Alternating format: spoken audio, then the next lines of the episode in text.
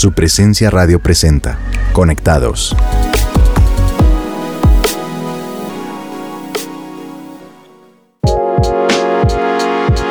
Hola a todos nuestros oyentes de su presencia radio, bienvenidos una vez más a otro capítulo de Conectados. Yo soy Pedro Payares y estoy acompañado por la mujer más hermosa del mundo. Bueno, la mujer más hermosa del mundo para mí, por supuesto, que es mi esposa, Lucía Aldana. Amor, bienvenida. Hola, hola a todos nuestros oyentes. Muy contenta de estar aquí una vez más con un nuevo episodio de Conectados de su presencia. Feliz también de estar acompañada de mi esposo. Y por supuesto le enviamos un saludo muy especial a todos nuestros oyentes y las personas que están conectadas en las plataformas digitales. Bueno, comenzamos el día de hoy con un tema súper interesante que además inicia con algo que yo creo que nos gusta a todos y los que estamos casados, por supuesto, hemos pasado por ahí, ¿no? Y es sobre la conquista romántica.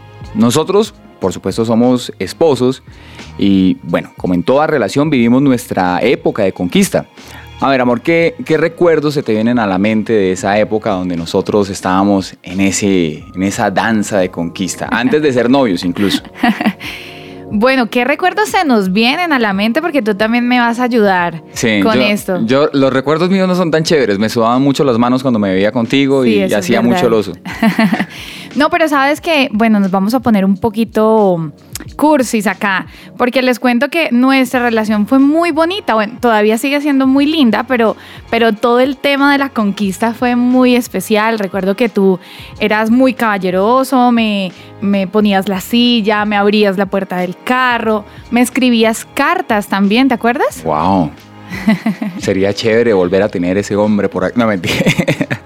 No, mi amor, pero tú lo haces. Sí, sí, sí, sí, claro que sí. Yo, yo recuerdo otras cositas. Yo recuerdo esa vez que fuimos a, a, ese restaurante, yo regué un montón de cosas en la mesa, yo estaba todo nervioso.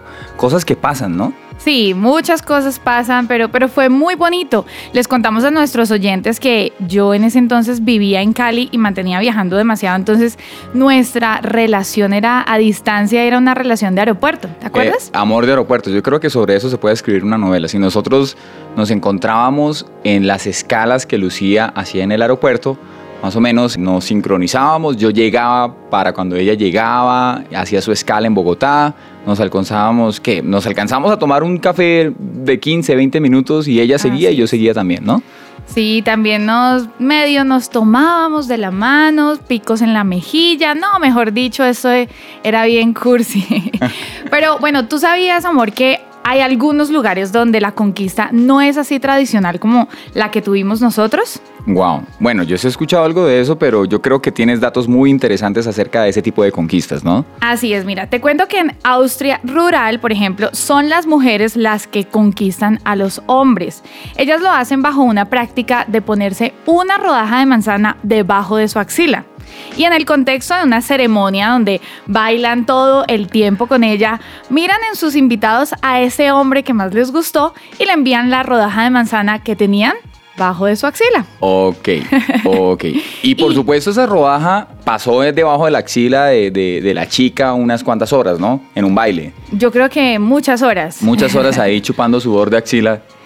Wow. y bueno, mira que eh, como parte del protocolo, eh, si te mandan a ti la, la, manzana, pues tú te la tienes que comer. Y si a ese hombre le gusta la manzana y es, es esa la señal de que el sentimiento es recíproco. Y eso hace que puedan empezar un romance y posteriormente, pues quien quita, de pronto se comprometan en matrimonio. Bueno, Muy chistoso, ¿no? Hombres austriacos que nos estén oyendo, jamás se les ocurra negarse a comerse la rodaja de manzana que le den. Por favor. bueno, eso suena muy gracioso, muy chistoso, pero pues son tradiciones. Yo creo que en Colombia también debemos tener algunas tradiciones de conquista, ¿no? Yo creo que muchas, ¿no? De pronto no como la de la rodaja de la manzana, pero, pero pienso, por ejemplo, en el, en el baile del sanjuanero, ¿no? Un baile muy tradicional de acá de nuestro país. Y este baile representa una estrategia de conquista que vivían los campesinos colombianos por allá en los años 30 más o menos. Actualmente este baile representa la historia de cómo conquistaban los hombres a las mujeres, algo que me parece espectacular, muy lindo. Dentro de sus pasos está todo un recorrido que empieza con el coqueteo, pasan por el enamoramiento, ¿no? Y acaban con el símbolo del matrimonio. Pero ahora yo me pregunto, ¿cómo será que nuestros abuelos se conquistaban en, sus épocas? ¿Tú, qué piensas? Mm, ¿Será que de pronto han cambiado algunas tradiciones desde esa época hasta el día de hoy? Yo creo que actualmente se ha cambiado muchas cosas, las tradiciones se han perdido. Yo recuerdo mucho que mi mamá me contaba que cuando su papá, el papá de mi mamá, estaba conquistando a su mamá, eso era visita en la sala con los papás. Mejor dicho, nunca hubo un momento en el cual estuvieran solos. Recuerdo también que si los, no sé, si iban a salir, los mandaban con los hermanitos pequeños. Ok. Entonces, entonces yo creo que sí ha cambiado bastante esa forma de conquistar, porque pues hoy en día que cómo vemos el tema, ¿no? Que los jóvenes ya van solos a cine. No, pues mejor dicho, yo creo que, que nos ocupamos el programa completo hablando de de cómo se hace la conquista romántica hoy en día, pero yo creo que era muy bonito, ¿no? O sea, era muy bonito como cómo se conquistaron nuestros abuelos, nuestros padres en su época, y, y, yo creo que son, son cosas que deberíamos volver a vivir porque hace parte de la fascinación del enamoramiento, de esas primeras etapas de una de una relación, ese respeto, esa, ese cuidado por la otra persona, ese respeto por los papás, que si los papás ponen reglas, respetarlas es algo que le mete mucha mística a esa parte de, de la vida, ¿no? Es algo muy lindo. Sí, total. Y bueno, todo eso me hace recordar la época, pues hablando de la conquista, en la que los israelitas debían conquistar su tierra prometida. Esta ya no es una mujer ni un hombre, sino su tierra prometida. Y eso lo vemos en la Biblia, en Josué 5, que narra sobre una generación de israelitas que, aunque fueron aptos para la guerra, vieron con sus ojos las señales que Dios había hecho para liberarlos de Egipto, fueron testigos de los milagros en el desierto y era una generación circuncidada, no pudieron conquistar la tierra que Dios les había prometido. Bueno, aquí ya nos metemos de lleno en el tema y le pediría a nuestros oyentes que mantuvieran en su mente la palabra circuncisión, porque esto es clave para el tema del día de hoy. Y total, ellos se rindieron en el camino, los israelitas perdieron la bendición que Dios tenía para ellos. Y esto también me hace pensar que posiblemente a nosotros nos puede pasar eso. Porque Jesús murió en la cruz no solo para sacarnos de nuestra esclavitud, sino también para darnos vida y vida en abundancia. Eso está escrito en la Biblia. Y quizás aún no hemos entendido que el desierto no puede convertirse en nuestra normalidad, sino que Dios quiere que logremos conquistar nuestra tierra prometida. Es decir, el desierto, los desiertos que nosotros atravesamos son pasajeros siempre. Y mientras continuamos con el tema de hoy, los queremos dejar con la canción La pesadilla de la banda Su Presencia.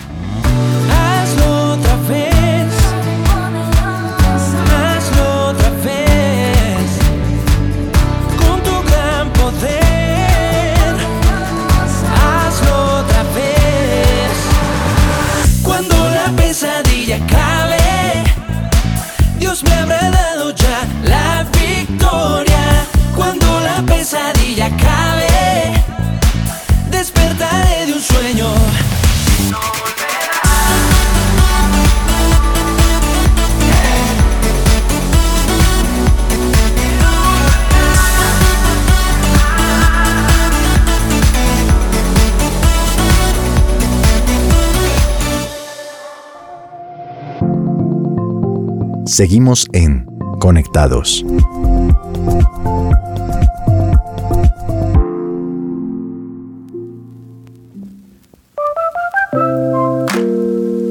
Regresamos a Conectados de su presencia radio y estábamos hablando sobre la misión que tenía una generación de israelitas de conquistar la tierra prometida. Estábamos hablando de la conquista romántica como para ambientar un poco y entrar en contexto y poder entender qué significa conquista, ¿no? Y es que los israelitas tenían todo a su favor, pues Dios los había liberado de la esclavitud de la que los tuvo sometidos Faraón durante siglos.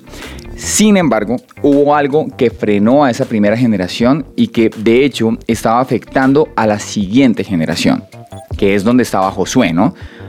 que es el, gran héroe, el protagonista de la conquista de la tierra prometida. Es como Superman de la época. Es como el Superman de la época, sí, total, ¿no? Admirable Josué. Había una maldición de oprobio sobre esta generación. Y vamos a, ver qué significa oprobio. Oprobio es cualquier cosa que produce deshonra, vergüenza, es una vergüenza pública. Y por eso Dios tuvo que ordenar la circuncisión. Pero, Lucía, ¿por qué la circuncisión era tan importante para Dios? Bueno, porque simbolizaba el pacto del pueblo de Israel con Dios. Pero miremos lo que dice la palabra en Génesis 17 del 7 al 12, que dice, estableceré mi pacto contigo y con tu descendencia como pacto perpetuo por todas las generaciones. Yo seré tu Dios y el Dios de tus descendientes. A ti y a tu descendencia les daré en posesión perpetua toda la tierra de Canaán, donde ahora andan peregrinando, y yo seré su Dios.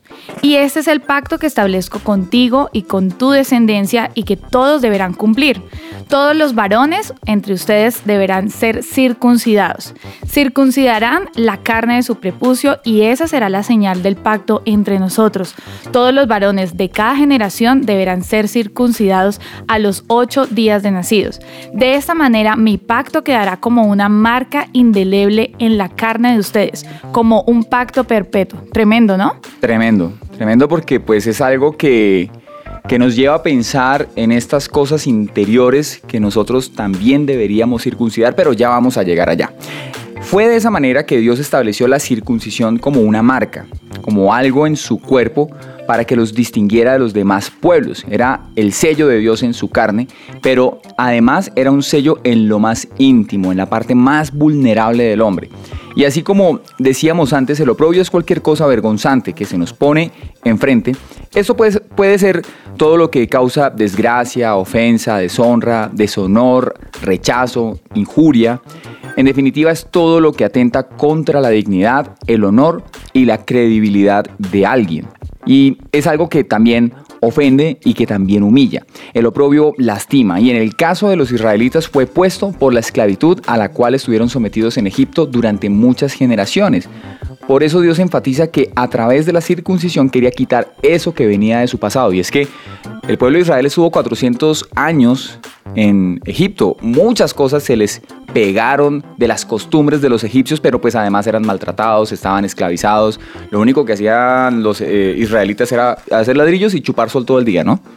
Tremendo, ¿no? O sea, ellos salieron de Egipto, pero Egipto no, había salido de su mente.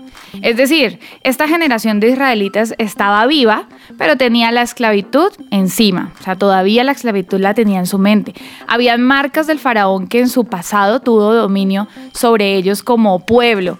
Estas pudieron ser los golpes, el abuso, los gritos, la injusticia, la esclavitud, por supuesto, y la opresión a la que estuvieron eh, viviendo. Pero también venían con los pecados que cometieron en el desierto, de lo que tú estabas hablando, mientras estuvieron deambulando en él durante todos estos años, como la adoración a ídolos, el emparentamiento con mujeres que venían de otras naciones y las cuales ellas servían a otros dioses. También la rebeldía que tuvieron en contra de Moisés, que recordemos que fue el líder designado por Dios. Mejor dicho, todo esto fue lo que causó que ellos trajeran como herencia el oprobio. Y de alguna manera Egipto seguía teniendo influencia sobre ellos y oposición para el propósito de su conquista.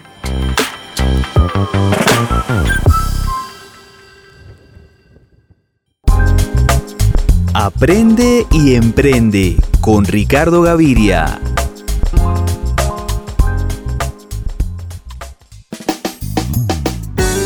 Todos hemos soñado con desarrollar una idea de negocio que nos lleve a crear una exitosa empresa que en algún momento nos genere la tan anhelada libertad financiera, esa que nos permita dedicarnos a cumplir todos esos sueños pendientes que en algún momento nos propusimos. Ese sueño de emprendimiento muchas veces nos lleva a llenarnos de paradigmas. ¿Qué es un paradigma? Es una creencia establecida que parte de una verdad a medias y se convierte en ley hasta que se demuestra lo contrario. ¿Y cómo identifico un paradigma a la hora de emprender? Un paradigma es cuando en nuestra mente rondan pensamientos frente a una idea de negocio como, eso ya se hizo antes, no tengo tiempo, no estoy preparado, si comienzo, fijo me copian la idea. Yo solo sirvo para ser empleado. Eso de ser empresario es para pocos. Y para justificarnos, rematamos diciendo, ¿de dónde flores si no hay jardín? Si lo vemos bien, todo lo anterior son bloqueos que nos creamos y se deben a la forma en la que vemos las cosas basados en experiencias negativas propias o de personas cercanas. Por causa de esos pensamientos es que archivamos esas brillantes ideas, Nos olvidamos de los talentos que Dios nos dio y fuera de eso comenzamos a criticar a los que se lanzaron al ruedo con una startup o un negocio. El reto está en decidirse a actuar para diferenciarnos de los que están estancados o paralizados, esperando a que llegue ese famoso momento para empezar. Ahora la pregunta es, ¿cómo acabo con un paradigma? La respuesta es simple, con otro paradigma. Es decir, tener otra idea, otra forma de hacer las cosas, porque es la única manera de romper una antigua idea o pensamiento. Por eso, aquí tenemos algunas ideas claves para tener éxito en dar el paso hacia el emprendimiento. Primero, escucha y pregunta. Escucha lo que dice la gente sobre ideas similares o iguales a las que quieres desarrollar. Pregúntales a los posibles proveedores de tus insumos. Escucha a tu competencia solo para identificar posibles nuevos paradigmas. Segundo, rompe tus propias reglas. Estas reglas actuales, ya sean propias o impuestas, posiblemente son lo que te están impidiendo triunfar en el futuro. Tercero, piensa que el fracaso es una posibilidad, pero no permitas que la idea del fracaso detenga tu espíritu emprendedor o de implementar algo nuevo en tu vida o trabajo. Recordemos a Amancio Ortega, quien en sus comienzos tras una primera aventura con confecciones en 1975 abrió la primera tienda Sara en La Coruña, España. Lo que muchos no saben es que en esa primera tienda vendía sobre todo discos, libros e implementos de cocina, y muy poca ropa. Pero esa aventura fracasó porque no podía competir con almacenes más grandes y de tradición. Así que se dedicó a la ropa y terminó comprando los locales de las megatiendas de artículos para el hogar que en el pasado fueron su competencia y que lo obligaron a cerrar. Amancio Ortega pasó de ser repartidor de una tienda de confecciones a creador del imperio empresarial Inditex. Cuarto, ten una mente flexible. Supera tus propias limitaciones. Trata con personas o grupos diferentes a ti. Habla con gente que ya inició un proyecto o negocio. Esta relación puede ayudar a encaminarte hacia lo que deseas. Quinto, comienza a tener buenos hábitos de lectura. Amplía tus intereses.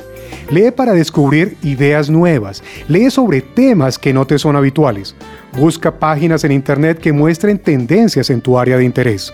Sexto, piensa en el tiempo como un factor para autopresionarte y analizar cuánto tiempo más vas a estar en tu actual situación.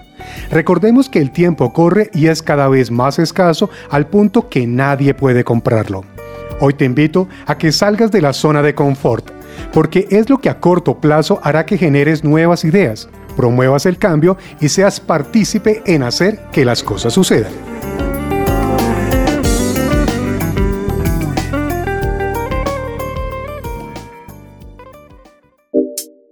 Estás oyendo Conectados de su presencia radio. Estamos de vuelta en Conectados en su presencia radio con este tema que está muy interesante. Hablábamos de lo propio, hablábamos de todo lo que los israelitas traían como herencia de su época de esclavitud en Egipto, que fueron liberados, pero Egipto seguía estando dentro de ellos. Hablábamos de la circuncisión, hablábamos también de, de todo eso que ellos cometieron durante esos años que estuvieron deambulando por el desierto y que de una u otra forma es algo que nos pone a pensar mucho porque no se suponía que los israelitas estuvieran tanto tiempo en el desierto. Es algo que debe ser pasajero como los desiertos por los cuales nosotros atravesamos, ¿no? Y por eso es importante que ahora llevemos todo esto a nuestras vidas y podamos reflexionar que nosotros no fuimos liberados de la esclavitud de nuestro pasado para quedarnos dando vueltas en el desierto y morir así. Es que hay algo complejo en todo esto, es que muchas veces el desierto puede volverse cómodo, ¿no? Como que uno dice, bueno, pues el sol no es tan malo después de todo. Así es. Eh, la arena como que no es tan incómoda. Recordemos que tenían el maná del cielo, que era la comida que Dios les enviaba Tenían desde maná. el cielo. Bueno, se quejaron varias veces del maná, pero pues tenían alimento. Eh, Moisés varias veces les sacó agua de la roca en medio del desierto. Entonces esto puede volverse cómodo, así como muchas veces nosotros nos podemos acomodar en nuestros desiertos. Pero nosotros fuimos liberados para ir a la tierra prometida, a nuestra tierra prometida. El desierto es solo una parte del recorrido, pero no es el destino. Pero entonces nuestros oyentes se estarán preguntando, ¿qué hacemos para salir del desierto e ir a conquistar la tierra prometida? ¿Mm? ¿Qué podemos decirles al respecto sobre esto, Lucía?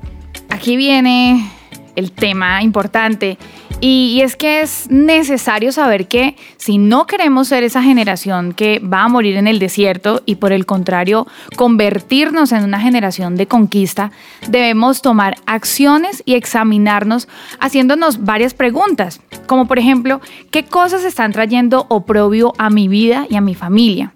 ¿Qué le está dando derecho al faraón, por así decirlo, a eso que nos oprime, para seguir sometiéndonos como si aún fuéramos esclavos? ¿Qué pecados cometieron nuestros antepasados que nos están afectando también a nosotros? Pero también es muy importante preguntarnos cómo hemos desobedecido a Dios. Así es, recordemos que Dios nos llamó y nos escogió como su gran tesoro. Él también ama a nuestra familia y tiene un gran plan, un plan extraordinario para nuestra familia. Y aunque quizás tú seas el único creyente en casa, estás empezando a abrir el camino a tu generación y serás luz para tu familia.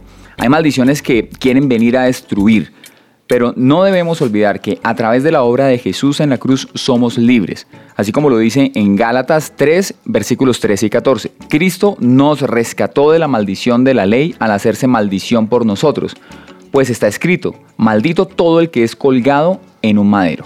Así sucedió para que por medio de Cristo Jesús la bendición prometida a Abraham llegara a las naciones. Así que es hora de circuncidar nuestro corazón y hacer un pacto con Dios por integridad, como también lo dice Romanos 2.29. La verdadera circuncisión no consiste meramente en obedecer la letra de la ley, sino que es un cambio en el corazón, producido por el Espíritu.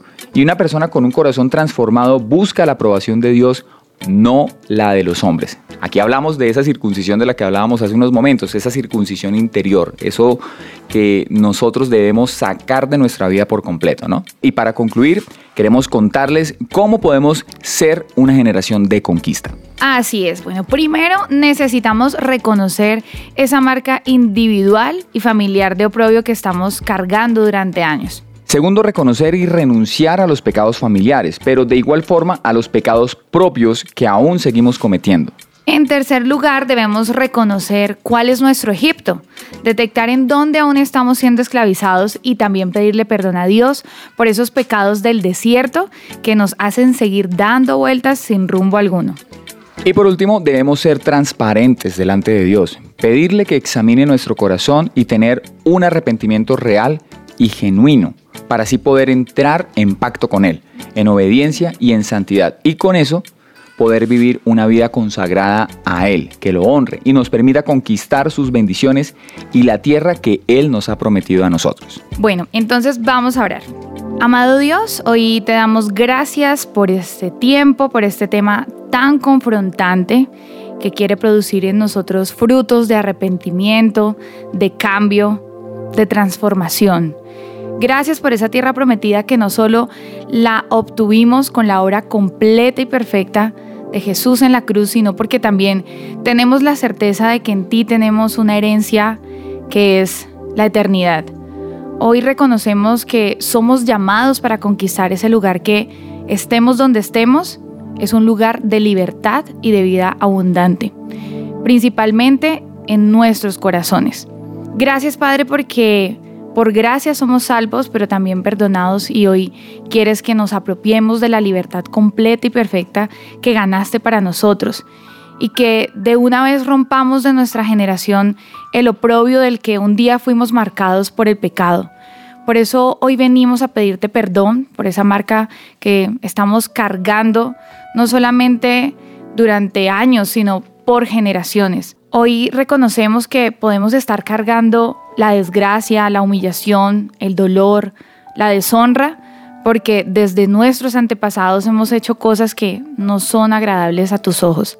Hemos desviado nuestra mirada y nuestra confianza de ti y la hemos puesto en cosas, en personas que no son todopoderosos como tú. Hemos pervertido también tu palabra. Hemos sido desobedientes, hemos sido rebeldes y nos ha faltado fe. Perdónanos por todos los pecados que marcan nuestra familia como la violencia, el alcoholismo, la drogadicción, la inmoralidad sexual, el adulterio, el abandono, el robo, el asesinato, la corrupción y el ateísmo. Perdónanos Dios porque esos pecados aún los seguimos cometiendo nosotros y se repiten en cada generación de nuestras familias. Perdónanos también por la crítica, por la mentira, el juicio hacia los otros, por la injuria, la corrupción, el chisme, el engaño, la manipulación, la ira, el enojo, por la contienda, por la división. Por eso hoy en representación de nuestra familia te pedimos perdón en el nombre de Jesús y te pedimos que quites de nuestra generación y de las próximas generaciones que vienen de parte de nosotros el oprobio que ha traído humillación y vergüenza y que no permite que vivamos una vida plena y abundante en ti. Señor, te damos gracias por esta reflexión. Y nosotros hoy reconocemos que tal vez hemos dado vueltas en el desierto o no hemos salido de ese lugar de esclavitud. Tal vez es una situación en nuestra familia, en nuestro matrimonio, tal vez es un vicio, tal vez es una situación económica, deudas. Cualquiera que sea la situación, reconocemos que en Jesús hay libertad total y absoluta de esto, pero te pedimos que nos muestres a través de tu Espíritu Santo cuál es esa esclavitud o cuál es ese desierto en el que estamos y no hemos podido salir. Te pedimos perdón por esos pecados que en nuestra situación difícil hemos cometido por frustración, por tristeza, por rabia. Te pedimos que nos perdones y te pedimos que nos indiques el rumbo al que debemos dirigirnos. Te pedimos, Señor, que, que tú nos ayudes a llegar delante de ti de una forma genuina, de una forma auténtica. Te pedimos que nos ayudes a examinar nuestro corazón continuamente. Queremos, Señor, recibir tu perdón, pero también queremos recibir esa paz de Jesús, ese shalom, esa vida abundante que Él vino a darnos a través de esa obra completa y perfecta en la cruz. Nosotros queremos renovar nuestro pacto contigo. Y si tal vez hay personas que no lo conocen todavía, nosotros queremos conocer a ese Jesús que dio su vida por nosotros y que compró con su vida nuestro perdón. Y queremos recibir de Él esa libertad absoluta y esa vida abundante que Él conquistó en la cruz para nosotros. Te damos gracias Señor y hemos orado en el nombre del Padre, del Hijo y del Espíritu Santo. Amén. Recuerda que si quieres ser parte de un grupo de conexión aquí en nuestra iglesia, en lugar de su presencia, puedes comunicarte al 746-0202 y no olvides la nueva marcación a fijo en Colombia o por la página web www.supresencia.com en la pestaña de Conéctate. Allí encontrarás más información. Y si te gustó nuestro programa Conectados en su presencia radio, escucha todos nuestros episodios en tu plataforma digital favorita. Gracias, por, escucharnos.